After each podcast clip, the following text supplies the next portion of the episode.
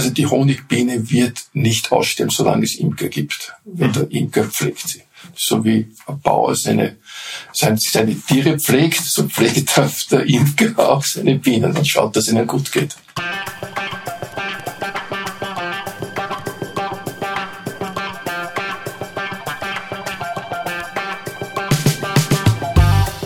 Herzlich willkommen bei Weitergedacht, der Podcast der WZ. Jede Woche präsentieren wir eine neue Geschichte, stellen eure Fragen und geben Einblicke in unser 320 Jahre altes Archiv.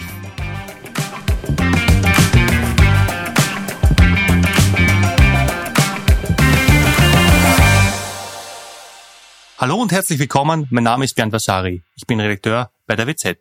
Unser Essen, das auf den Tisch kommt, kann nachhaltig, gesund und regional produziert sein. Wie das funktioniert, erklären wir euch in dieser Serie, bei der wir einmal im Monat Bauern auf ihrem Feld besuchen. Heute geht es um das Thema Honig.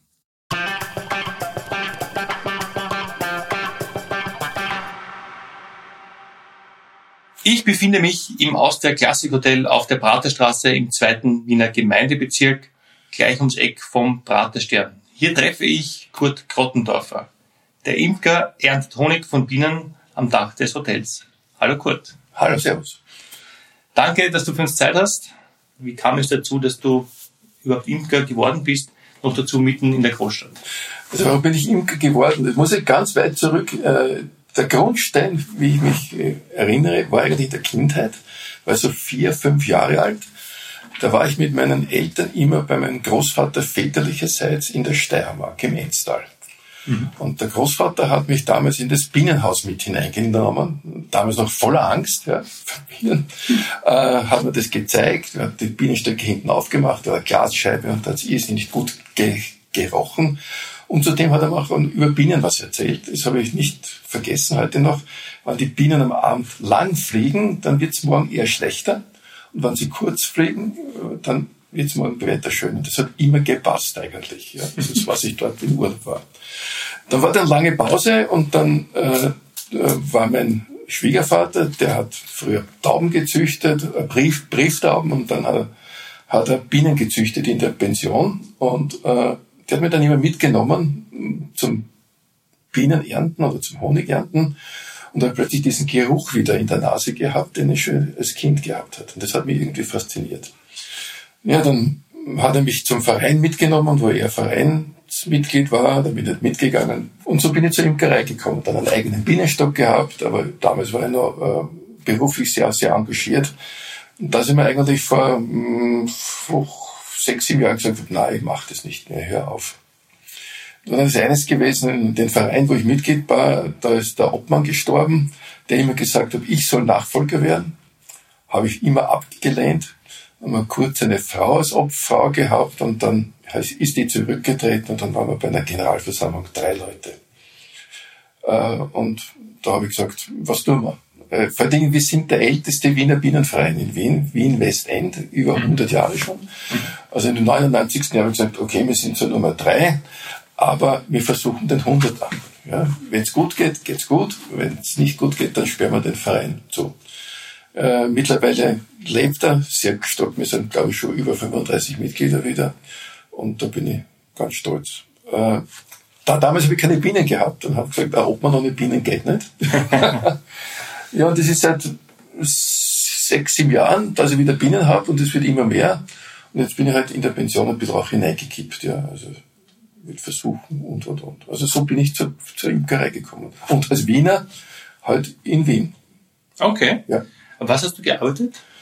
über HTL für Kraftfahrzeugbau gemacht, also eher technisch mhm. und war dann lang in der Transportbranche tätig als Fuhrbegleiter bei großen Firmen und die letzten zwölf Jahre selbstständig als quasi Unternehmensberater, Fahrerschulungen, Fahrerweiterbildung, also auf der technischen Seite. Und da hast du mit Bienen nichts zu tun gehabt? Dort nichts, nein. Okay. Na gut, aber wenn du erzählst, ihr wart zu dritt noch äh, und jetzt äh, ist die Zahl wieder gestiegen, äh, ja. wie ist das, warum? Ich glaube einfach nur äh, durch Reden miteinander neue Mitglieder werben und einfach äh, offen zu sein gegenüber anderen. Also ich will gar nicht sagen über die Homepage, aber mir, es spricht sich herum, dass da vielleicht ein nettes Klima ist und da kommen die anderen und wir plaudern halt einmal im Monat, haben eine WhatsApp-Gruppe, da tauschen uns auf und helfen uns. gegenseitig. Ist das eine Generationssache, würdest du sagen, dass es eher bei älter ist, Imkerei, oder hat sich da was verändert auch in den letzten Jahren? Nein, es kommen sehr viele Junge dazu und auch Frauen kommen dazu. Also in unserem Verein haben wir einen Frauenanteil von über 25 Prozent mittlerweile. Was viel ist? Was viel ist. Früher war Imkerei reiner Männer, Männerdomäne. Und also Frauen hat es ganz selten gegeben. Und das wird jetzt immer mehr, weil Imkern ist auch ein bisschen in. Mhm. Warum ist das in? Oder was hat sich da verändert? Ja, einfach von der Umweltgedanke, man lässt ja immer, die Bienen sterben aus und, und, und, und wir müssen die Bienen retten und das ist äh, ein grünes Thema auch. Wie siehst du das? Ich meine, das, vor ein paar Jahren war das sehr, sehr stark auch Thema, dass die, die Bienen aussterben. Tatsächlich wird sich das entwickelt seitdem? Gibt es da eine Trendwende? Oder? Also die Honigbiene wird nicht aussterben, solange es Imker gibt. Mhm. der Imker pflegt sie. So wie ein Bauer seine, seine, seine Tiere pflegt, so pflegt der Imker auch seine Bienen und schaut, dass es ihnen gut geht. Wie kann man sich so Arbeit vorstellen als Imker? Also du hast schon gesagt, das ist eine sehr schwere Arbeit. Ja, wenn man die, wenn man die Ernte macht, ist es sehr, sehr schwer, weil diese Rähmchen, diese Rahmen, die da runterheben ist, kann 15, 20 Kilo sein. Das muss man heben, ja. Mhm. Das tut man sich manchmal von einer gewissen Höhe runterzuheben, doch ein bisschen schwieriger. Ja. Mhm.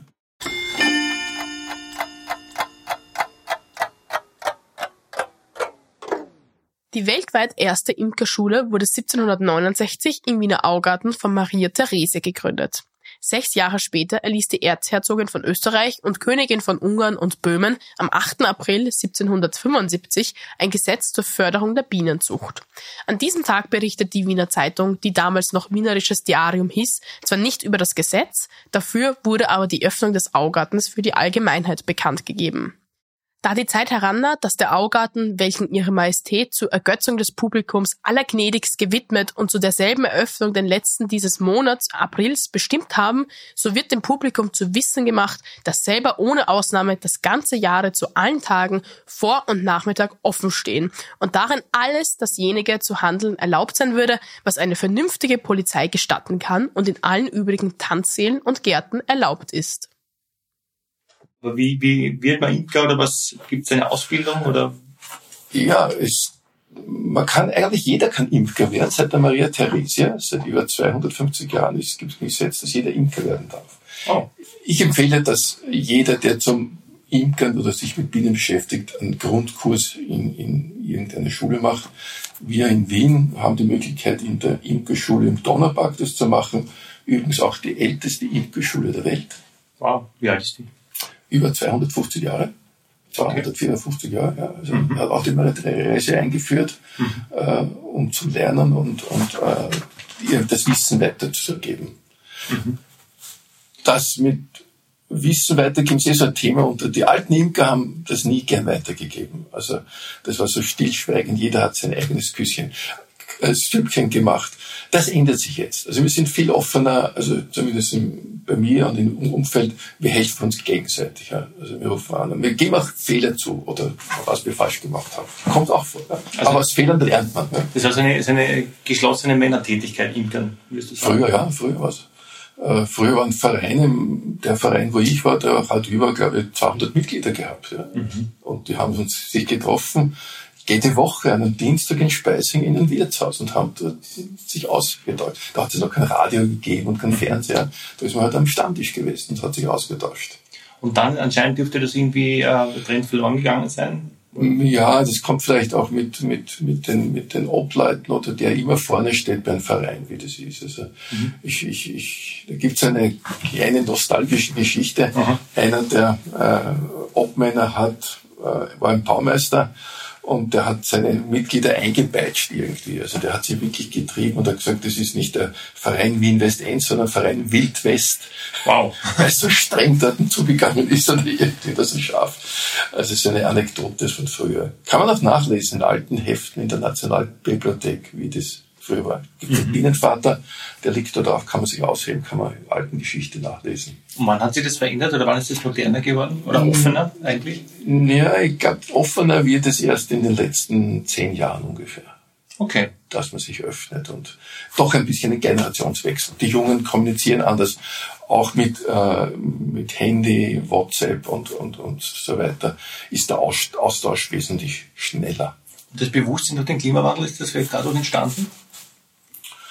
Ja, wir kriegen das jetzt mit dem Klimawandel eigentlich fast negativ. Ja. Also, Okay. also ich, ich kriege das jetzt immer mehr mit, was das für, für die Bienen bedeutet. Die Mhm. Trockenheit, wie es heuer im Winter war. Es war viel zu trocken in Wien. Also Mhm. wir haben äh, keinen Niederschlag gehabt. Dann war es zu kalt im April, wo wir gehofft haben, dass was ist. Und der Mai war, war wieder viel zu nass, ja, das wir eigentlich früher gebraucht haben. Also äh, man hört jetzt in den Medien, dass die Honigernte heuer total schlecht sein wird, dass die manche nur mit 20 Prozent vom Vorjahr kalkulieren. Ja. Also das schaut natürlich nicht so schön aus dann. ne. Also wir hoffen jetzt noch auf die Linde, die jetzt überall blüht in Wien, dass da noch ein bisschen ein Honig kommt. Also Und die Linde, ist, was hat das für eine, die für eine Bedeutung für die Bienen? die Linde ist eigentlich die, die, die letzte Haupttracht. Ja? Also wir, wir beginnen mit der Kirsche, sagt man, also Obstblüte.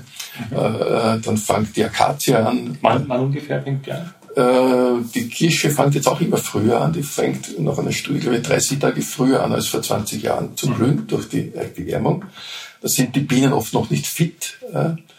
Dann kommt Kastanie, äh, dann kommt Akazie und jetzt soll die Linde, Sommerlinde und Winterlinde kommen. Ja. Also, und die ersten Haupttrachten wie Akazie und Kastanie haben auslassen heuer. Da war es zu kalt, Ah, zu feucht. okay. Ja. Okay. Also da ist nichts gekommen. Also jetzt Die Linde soll es retten. die Linde soll es hoffentlich retten.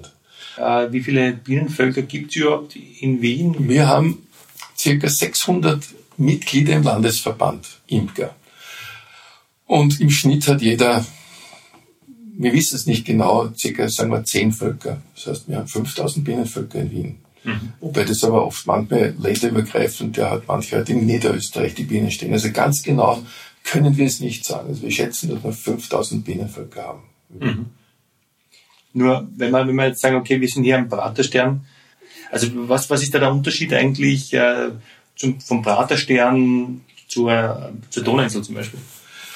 Ja, weil's, weil die Vegetation anders ist. Ja? Dort sind andere Bäume, hier sind andere Bäume und es gibt eine, eine, eine Imkerei in Wien, die nennt sich Bezirksimkerei, die macht Lagenhonige. Ja? Die haben 24 versch- oder 23 verschiedene Honige in Wien. Wow.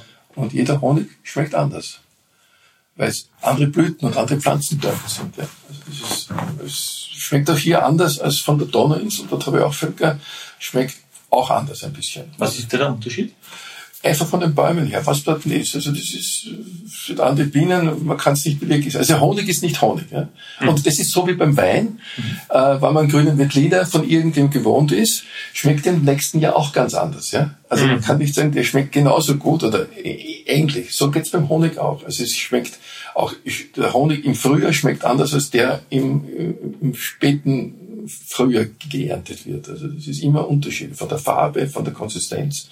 Also äh, es ist wirklich spannend, was da herauskommt. Dann. Ich meine, der Praterstern, der gleicht ja einer Asphaltwüste. Die Gegend ist voll von Abgasen des Autoverkehrs. Das klingt ja nicht gerade nach einem Wohlfühlort für Bienen. Wie widerstandsfähig sind diese Insekten? Die sind sehr widerstandsfähig. okay, es ist zwar Wüste hier, Betonwüste, aber gleich im Anschluss von Praterstern ist der Prater. Und der Biene fliegt bis zu drei Kilometer im Umkreis. Ah, okay. Ja, also das ist weit in den Prater hinein. Oder sogar bis auf die Donauinsel oder sonst was. Aber wenn man sich wirklich hier einen, einen Zirkel nehmen würde und einen drei Kilometer Kreis abschlagen würde, fliegt die wahnsinnig weit. Ah, okay. Ja? Und Abgase auch. Eine Blüte zum Ernten ist ja nur zwei, drei Tage offen. Das heißt, da können keine Abgase drin sein. Und wenn wirklich geringe Abgase, dann filtert die Biene das heraus. Ah, echt? Wir machen Biohonig auch hier. Okay. Wie funktioniert das? Also wie, wie kann die Biene das rausfiltern? durch ihren Körper. Sie filtert Giftstoffe irgendwas aus, aus heraus. Sie arbeitet den Nektar mehrmals um und der wird dann herausgefiltert. Vielleicht kannst du dazu was sagen. Äh, wie wird da Honig produziert oder wie, wie läuft das ab?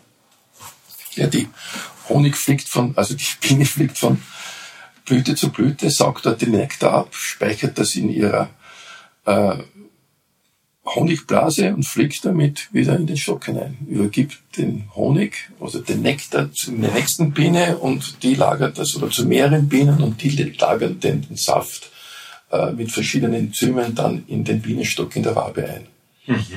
Wenn die Bienenwabe, also diese Zelle voll ist, wird sie verdeckelt mit einer Wachsschicht, damit sie hält. Und dann ist der Honig reif und wenn die ganze Wabe voll ist, dann kommt der böse Imker. das sind ja die Vorräte, die, die Biene legt diese Vorräte ja für den Winter an. Ja? Also okay. das macht sie nicht für uns, das ist ein natürlicher Instinkt. Und irgendwann die Wabe voll ist, dann kommt der Imker, der Böse, und nimmt die Wabe raus, nimmt diese Wachschicht weg und schleudert sie in eine Zentrifuge und dann rinnt der Honig raus. Mhm. Am besten ist der Honig direkt aus der Schleuder, wenn er so richtig stockwarm, so 34 Grad ist, dann ist das wirklich am besten. Was macht das mit den Bienen, wenn man ihnen den Honig wegnimmt eigentlich? Ja, es kommt dann ein Stress, äh, sie haben natürlich dann keine Nahrung mehr für den Winter. Das heißt, der Imker füttert sie dann mit äh, verschiedenen Zuckerwasser, also minderwertige. Okay. Ja, und das ist auch ja, sie überlebt dadurch, ja. Das ist, mhm. also manche, äh, ich nehme nicht allen Honig weg. Ja. Also sie dürfen einen Teil ihres Honigs behalten. Ich nehme nur einen Teil weg, wo ich damit gut umgehen kann und den anderen behalt, dürfen sie, sie selber behalten. Aber trotzdem kriegen sie auch ein Futter von mir, also Honig, also, Honig, also Zuckerwasser.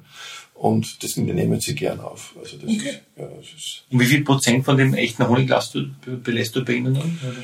Äh, das kommt aufs Jahr an. das ist okay. eine schwierige Frage. Also heuer ist ganz schwierig, heuer ist ein schlechtes Jahr. Mhm. Ja, also heuer bin ich froh, dass ich ein bisschen Honig habe, um meine Kunden zu, zu befriedigen, weil die warten schon.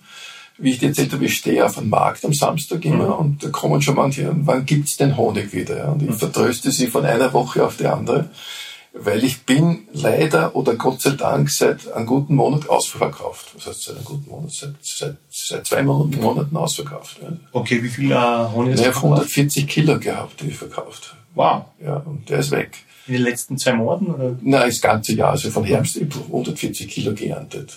Wahnsinn. Zuletzt. Und der ist weg, ja. Also, wow. Und äh, Jetzt hoffen wir alle schon. Und irgendwo sind die, war so ein Kundenstock, ja. Also, der sagt, wann gibt's denn wieder? Und dann, mhm. Jetzt muss ich mich retten mit, mit also am, am Vorgartenmarkt, wo ich stehe, ist ein Vereinsverkaufsstand von meinem Verein. Jeder hat dort Möglichkeiten, seinen Honig anzubieten. Jetzt muss ich schon Fremdhonig von, von meinen Kollegen dort verkaufen.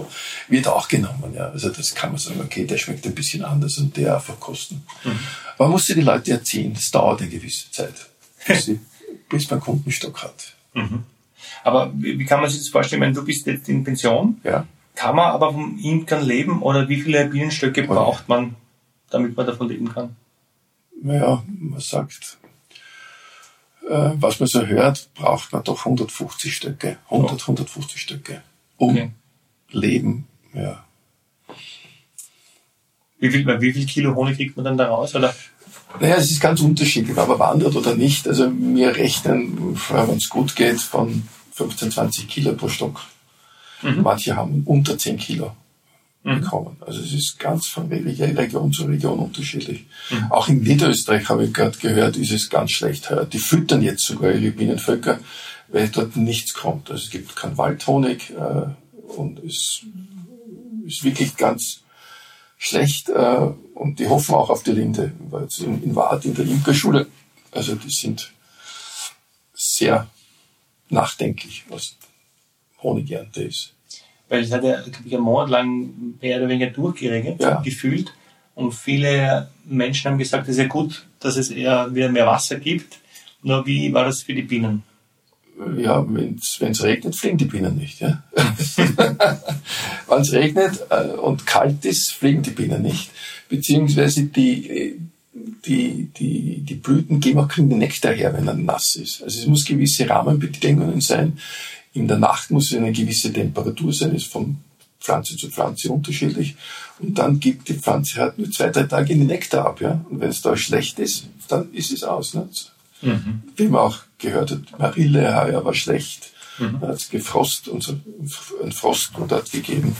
Also es ist ein schwieriges Jahr heuer. Mhm. Ich meine, wie viel Zeit fließt eigentlich in die, die Arbeit des Imkern? Also wie viele Bienenstöcke hast du?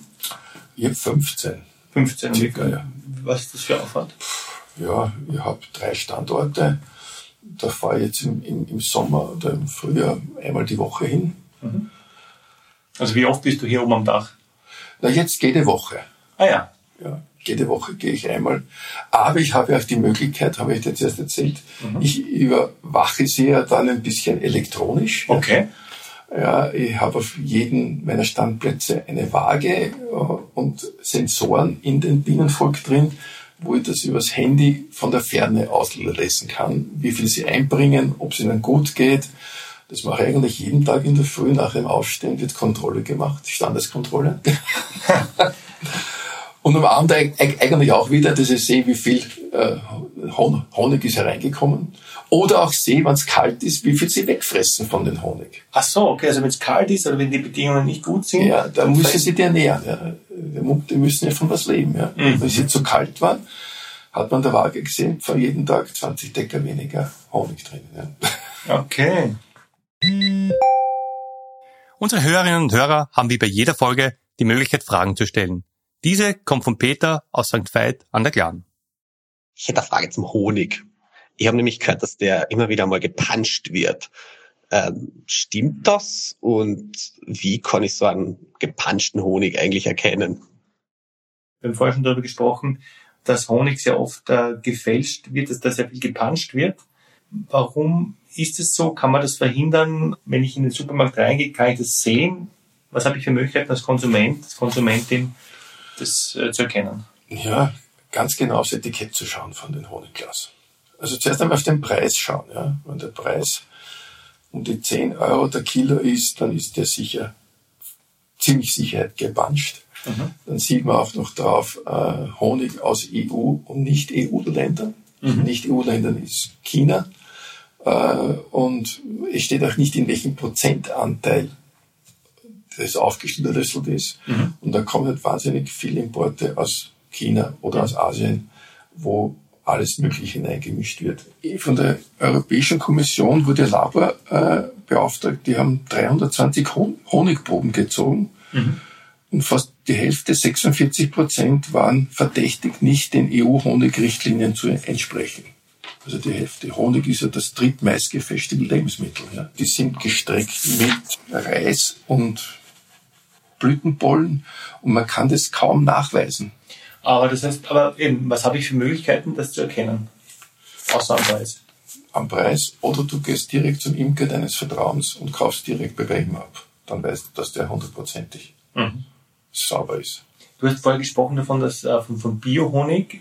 Was gibt's da für Zertifikate oder was, was ist da in diesem Zertifikat drinnen? Äh, da wird kontrolliert, wie du die Bienen hältst, wie du sie fütterst, äh, wenn du sie fütterst, nur mit Biozucker zu füttern. Mhm. Äh, wie die Lagerung ist und wie, wie, wie, wie du das Ganze behandelst. Das wird überprüft. Und wie oft wird das kontrolliert? Einmal im Jahr. Einmal im Jahr. Also einmal im Jahr äh, Kommt der kontrolliert. Wird mhm. kontrolliert. Okay. Was habe ich für Möglichkeiten, den Honig zu verkaufen? Was für Vertriebsmöglichkeiten gibt es überhaupt? Also okay. ein, Klein, ein Kleinimker kommt fast nicht in den Supermarkt. Vielleicht in Niederösterreich bei den Adegläden oder so irgendwas könnte ich mir vorstellen, dass es ein regionaler ist. Also ich habe nicht so viel Honig da, dass ich einen Supermarkt beliefern könnte, unter Anführungszeichen, weil da geht's da, wenn ich 200 Kilo Honig habe, der lacht mir aus, ja, wenn man hinkommt.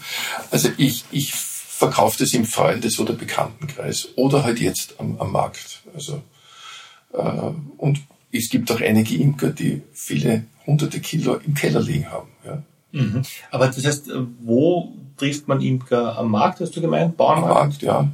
Hast du da bei Empfehlungen? Ähm, ja, es gibt auf jedem Markt, jeden Markt in Wien, glaube ich, gibt es einen Imker, der dort nicht steht. Mhm. Muss man sich nur umschauen. Ähm, also Honig wird oft verkauft auf Märkten, ja. Also, aber trotzdem auch dort aufs Etikett schauen. Ich würde sagen, einen regionalen Honig aus Wien ist ganz was Besonderes. Ja. Also es ist, man soll ja auch, ja, die Pollen sind aus, aus, aus Wien drinnen. Man sollte also so eine Apitherapie immer nur die Lebensmittel essen, die im Umkreis, wo du wohnst, äh, produziert werden, weil das für deinen Körper gesund ist. Und da sind halt die Pollen drin, die hier im, im, im, im Umkreis sind. Mhm. Also der Österreicher isst im Schnitt einen Kilo Honig im Jahr. Ja, vielleicht eine Frage noch. Wie bringt man Bienenvölker über den Winter? Also vielleicht, äh, ein Bienenvolk hat jetzt ungefähr 40.000, 50.000 Bienen drinnen äh, weil sie so viel brauchen zum Sammeln. Wenn's jetzt, die nächste Woche ist Sonnenwende, das heißt, das Bienenjahr ist vorbei, also sie bauen dann wieder ab, sie schmeißen mal die Männer hinaus, die Drohnen, die brauchen sie im Winter nicht. Ah. Ja, sind ja nur Fresser. Die, die eine Drohne bringt, ein Drohne bringt nichts. Ein Drohne ist, der frisst nur. Also, Okay. ja. Und sie reduzieren dann bis auf 10.000 Bienen herunter. Ja. Wow. Und diese 10.000 Bienen haben dann eigentlich nur die Aufgabe, die Königin warm zu halten und zu versorgen und zu füttern. Das heißt, ähm, über den Winter sind die Bienen auch am Dach hier? Sind auch im Dach, ja. Okay. Bedroht werden Bienenvölker auch von Varroamilben? Was ist daran gefährlich? Was kann man dagegen tun? Die rohe Milbe äh, äh, verbreitet sich im Bienenstock in der äh, Zelle und sticht oder beißt die Biene am Fettkörper an und, und infiziert sie und schädigt sie dadurch. Und die vermehrt sich leider so immer verdoppelt und die muss man behandeln. Die ist eingeschleppt worden von Südostasien Wann wurde die eingeschleppt? vor 30 Jahren ungefähr. Ja, 30 Jahren. Wie wurde die eingeschleppt? Ja, das sind verschiedene Ursachen. Äh, Manchmal die erste These war, dass sie Züchter hierher geschleppt haben. Andere These ist, dass wir Imker auch mit der transsibirischen Eisbahn unsere Völker nach Asien gebracht haben, um dort äh, Honig zu bringen. Also irgendwie ist sie hergekommen, wie halt andere Tiere auch jetzt über Transportwege, die wir uns hier einschleppen. Wie groß sind diese Milben? Das sind ganz klein, so zwei Millimeter, eine Millimeter Durchmesser. Okay. Ja, und was, was kann man dagegen tun? Was machst du? Ja, man kann sie äh, mit verschiedenen chemischen Mitteln behandeln. Also Ameisensäure, äh, Oxalsäure hineinblasen. Das gefällt mir überhaupt nicht, muss ich sagen. Also, ich beträufel sie mit Oxalsäure ein bisschen äh, schonender oder man kann sie auch thermisch behandeln. Man gibt die Brut in einen, in eine Kiste, erwärmt das Ganze und, und einen Grad höher, dann stirbt diese Milbe ab und, und Die Bienen nicht. die Biene nicht. Also nur, nur, nur die Brut. Oder, oder man entnimmt einen Teil der Brut raus und dann hat man schon mal die Varroa-Zahl halbiert. Wie oft äh, passiert das, dass diese Milben, dass du da Milben Die hast? immer da. Die sind immer drinnen. Die sind immer drin. Die sind immer drin. Nur sie vermehren sich jetzt im Frühjahr, weil umso mehr Brut ist, umso mehr Varroa-Milben. Die bringt man nicht mehr weg. Die haben wir. Echt? Ja. Das heißt, da wo Bienen sind, sind Varroamilben. Zu fast 99%iger Sicherheit. Außer du hast einen, einen, einen, Schwarm, äh, und den behandelst gleich, der hat nämlich höchstens nur ansitzende Varroa-Milben auf, der, auf den Bienen, weil er Brut mitgeht. Das heißt, die kommen von den Pflanzen mit, oder wie kommen die mit? Ne, die kommen von den Bienen. Die sind in den Bienenstock drinnen, in der Wabe. Ja. Äh, und die vermehren sich in der, in der, in der Zelle und die krabbelt dann raus und, und geht dann wieder weiter. Wow. Okay. Und das heißt, wie, wie oft behandelst du das? Oder du, du wärmst dann den Bienenstock? Ja, im, im Herbst, wenn die Honigernte vorbei ist, dann kann man sie chemisch behandeln. Vorher darf man das nicht. Also mit Oxalsäure. Dreimal. Also nicht, nicht angenehm. Also ich denke immer, das ist, muss ganz schwierig sein für die Biene, dass also jetzt der Gift hineinbläst. So wie wenn wir hier in den Raum sind und dann bläst da irgendeine Giftwolke rein und wir müssen zum Husten und, und, und, und kratzen uns anfangen. Aber, aber es gibt ja noch keine besseren Methoden. Es wird geforscht daran, man forscht auch mit, äh, mit Zucht, wo man nicht den Bienen das, dieses Putzverhalten wieder ein bisschen besser an, an, antrainieren könnte. Das ist auch so eine Idee, die man hat, ein Putzverhalten zu verbessern. Okay. Na gut, jetzt haben wir viel äh, über die Bienen gesprochen. Ich würde vorschlagen, schauen wir mal aufs Dach rauf Ja, und zu den Bienenstöcken. Genau. gut, mach. Okay.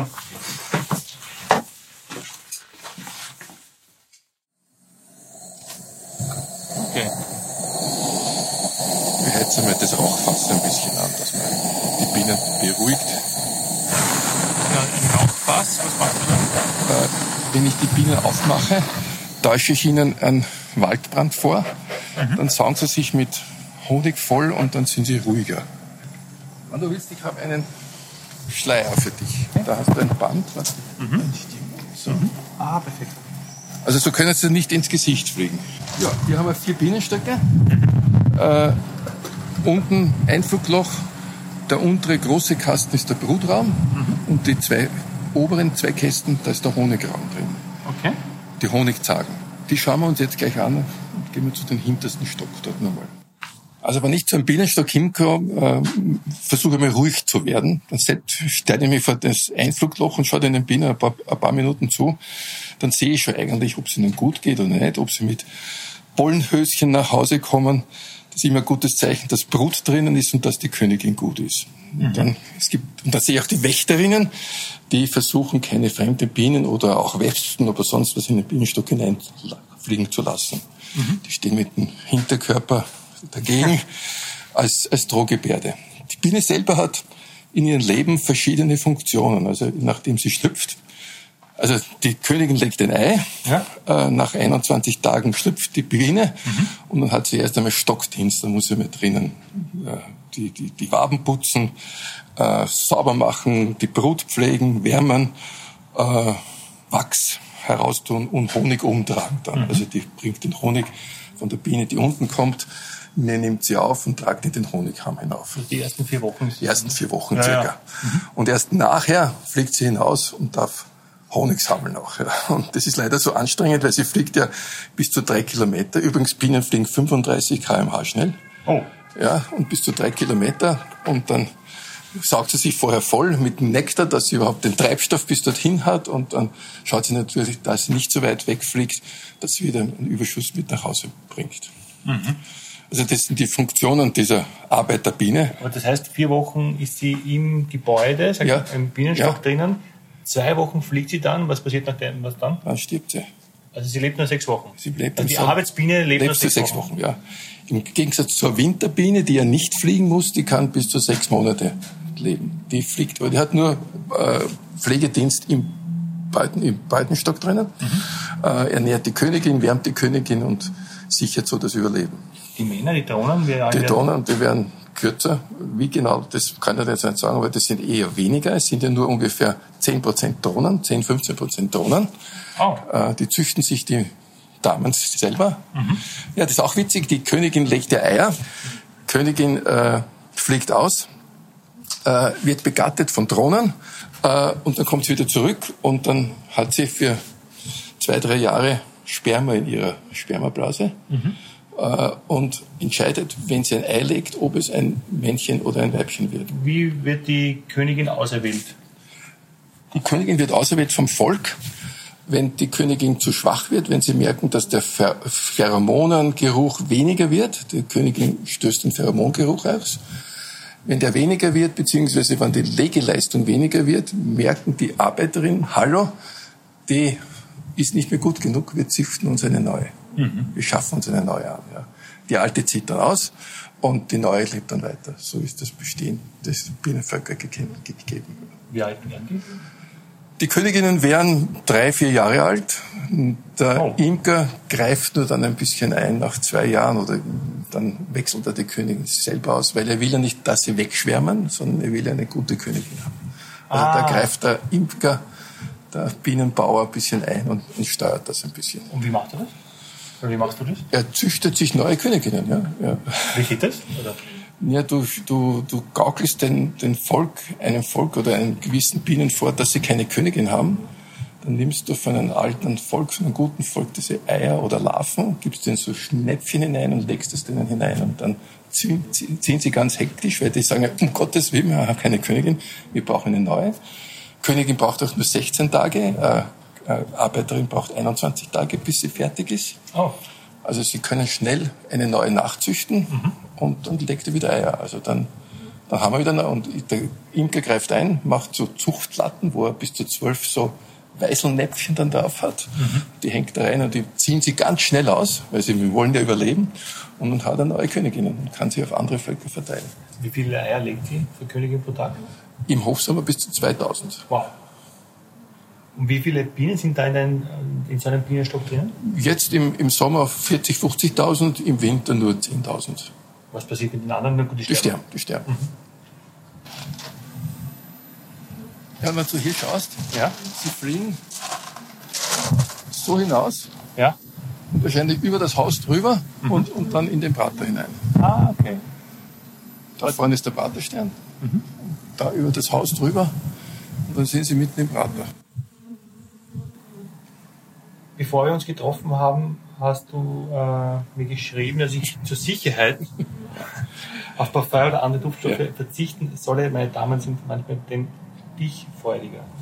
Wann stechen Bienen zu? Bienen stechen sie nur zu, wenn sie sich in, in wenn sie sich bedroht fühlen. Ja? Das heißt, ich gehe eigentlich normalerweise so, wie ich jetzt da bin, mit T-Shirt, oft auch mit kurzer Hose zu den Bienen hin, auch ohne Handschuhe. Ich habe früher auch mit Handschuhen und ganz overall gearbeitet. Äh, wenn die Bienen friedlich sind und du ohne Handschuhe greifst du sie ganz anders und vorsichtiger an, als wenn du dicke Lederhandschuhe hingehst. Ja. Äh, sie greifen manchmal an, wenn du Parfum hast äh, oder wenn du hektisch irgendwie bist, dann fühlen sie sich auch bedroht. Aber du hast gesehen, die haben sich nicht bedroht gefühlt eigentlich. Na, wie viel äh, Honig erntest du hier um? Ja, äh, pro Stock hoffen wir auf 20 Kilo. Pro Saison oder wie? Pro Saison, ja. Mhm. Klimawandel sagt auch, dass die äh, Obstbäume viel früher blühen als früher. Also bis zu vier Wochen früher blüht, glaube ich, die Kirsche in Wien, als sie vor einigen Jahren noch gemacht hat. Mhm. Nur wenn die Biene jetzt da erst im, zum Frühling anfängt, wirklich zu produzieren, dann ist die Kirsche schon weg, dann gibt sie nicht mehr. Also du musst da ein bisschen eingreifen vorher, Maßnahmen setzen, dass sie früher zum Brüten anfangen. Und was machst du da? Wie machst du das? Ich fütter sie. Ich gaukel ihnen ein, ein, ein Nahrungsvorkommen vor. Mhm.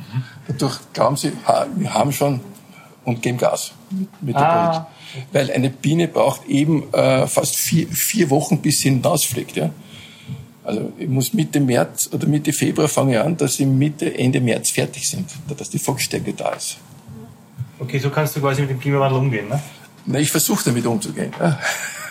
Aber dann gleichzeitig, wenn dann wieder ein, ein Monat lang nur Regen ist? ja, dann fressen sie alles wieder weg. das haben wir heuer gehabt. Ja. Also wie so Regen war, ist, sind die Vorräte, die eingelagert worden sind, alle wieder weg. Das heißt, du fängst jetzt wieder bei Null an?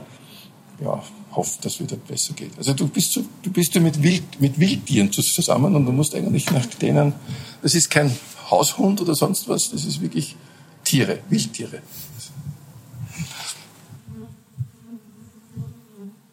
Also wenn viel Regen oder im Winter haben wir früher in den Völkern so Plastikfolien drin gehabt. Zur Abdeckung nach oben habe ich nicht mehr drinnen. Ich habe einfach einen Deckel oben mit einem Loch, äh, mit einem Gitter, wo ich Schaffolie drüber habe, wo die Feuchtigkeit abziehen kann. Seitdem gibt es keinen Schimmel mehr in meinen Beuten drinnen. Also ich halte sie warm und habe auch ein Bodenbrett unten drin. Also verschiedene thermische Maßnahmen, die ich so von der Technik mitbekommen habe, versuche ich da um, umzusetzen. Lese viele alte Bücher, wie es die Altimker vor 100 Jahren gemacht haben. Die haben es ähnlich schon gemacht, warm, warm einpacken und so weiter. Und das versuche ich halt ein bisschen in die Neuzeit hinüber zu retten. Habe ja wieder gesehen auch ein Bienenherz drinnen, der elektronisch überwacht Innentemperatur, Innenfeuchtigkeit. Zudem gibt es Außentemperatur, Außenfeuchtigkeit und Waage. Das wird von mir täglich überprüft, wie es ihnen geht im Verhältnis zu anderen und versucht irgendwelche Rückschlüsse daraus zu ziehen, technisch auch. Also mein Rückschluss ist, man hat immer, man, man lehrt, dass man sehr viel einfüttern muss, wenn man ihnen wegnimmt. Also man muss sonst viel Zucker wieder einfüttern. Äh, ich ich habe aus dieser Waage gesehen, dass sie im Winter nicht viel fressen. Sie fressen nur vier, fünf Gramm am Tag weg. Wichtig ist es im Frühjahr, ab Februar, wenn sie die Brut anfangen, dann brauchen sie Futter und dadurch Reiz füttern, wie sie das nennt, und dann geht es noch schneller. Wie viel äh, kostet dein Honig? Ist der extrem teuer? Ist der überhaupt leistbar? Ich glaube schon. Mein Honig kostet jetzt da 20 Euro pro Kilo am Markt. Wird vielleicht ein bisschen mehr werden, weil das Glas wird teurer und, und Zucker wird teurer, aber zuletzt verkauft um 20 Euro. Wenn man nimmt, dass ein Österreicher im Schnitt einen Kilo Honig im Jahr isst, sind 20 Euro nicht so viel. Ich werde auch immer manchmal gefragt, warum das so teuer ist. Äh, ob ich ihn nicht billiger hergebe, sage ich, nein, mache ich nicht. Wenn einen billigen Honig haben möchte, soll er in den Supermarkt gehen und dann aufs Etikett schauen. ich, ich, ich erkläre ihm das. Ja. manchmal kommt er dann wieder. Vielleicht äh, auch noch zu denken, für einen halben Kilo Honig muss die Biene dreimal um die Welt fliegen, um das einzusammeln. Was kann man noch alles aus Honig machen? Es gibt so viele Dinge, was man noch aus Honig machen kann. Also Wachskerzen einmal, ne? also gibt es zu Weihnachten oder zu Ostern Wachskerzen aus Bienenwachs, riecht besonders gut. Oder auch andere Dinge, wie gibt Seife, Propolis gibt es ja auch noch. Propolis ist das Harz, wo die Biene den Bienenstock auskleidet. Das ist auch antibakteriell und sehr, sehr gesund. Gibt Salben und Lippenstifte. Äh, und Honigwein, Met. Also man glaubt immer, Honigwein ist süß. Man kann ihn auch eher ein bisschen trocken ausbauen und das gibt's auch am Markt und mit verschiedenen Geschmacksrichtungen. Und Oxymel, Sauerhonig, also Essig mit Honig gemischt, auch mit Geschmacksrichtungen wie Rosmarin, Lavendel oder so irgendwas drinnen. Und das wird mit deinem Honig gemacht? Ja, ich, ich lasse das herstellen. Alles selber kann ich nicht machen, bin ich zu klein. Aber den Met lasse ich in der Landwirtschaftlichen in, in Wartmo machen. Das heißt, ich kriege ihm den Honig und der arbeitet mir das in Met um und füllt mir das gleich ab dann. Du lieber Kurt, ähm, ja, vielen Dank für die Einblicke. Und ich glaube, ähm, Praterstern kann man sagen, jetzt äh, steht für mehr als für Verkehrswelle, sondern auch ja. für. Du hast ja gekostet, habe ich. Ja. steht auch für guten, guten Honig aus Wien. Ja, Wien hat super Honig. Liebe Hörerinnen und Hörer, heute waren wir zu Gast bei Kurt Grottendorfer. Der Imker erntet Honig von Bienen am Dach eines Hotels, gleich ums Eck vom Wiener Praterstern. Wir haben gehört, wie man gepanschten Honig erkennt, wann Bienen zustechen und was getan werden muss, damit Bienen nicht aussterben. Weiterführende Links und Informationen findet ihr in den Shownotes oder auf unserer Website wz.at. Die heutige Folge ist Teil einer Serie, bei der wir einmal im Monat heimische Bauern besuchen, die Nachhaltigkeit, Regionalität und Qualität in Eingang bringen. Ich bedanke mich fürs Zuhören. Bis zum nächsten Mal.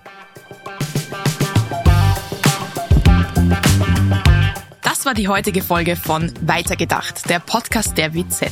Wenn euch das gefallen hat, abonniert diesen Podcast, folgt uns auf Instagram und TikTok und schaut auf unserer Website wz.at vorbei. Habt ihr Fragen oder Vorschläge für unsere nächsten Folgen? Dann schickt uns eine Sprachnachricht über WhatsApp. Unsere Nummer lautet 0664 834 8344.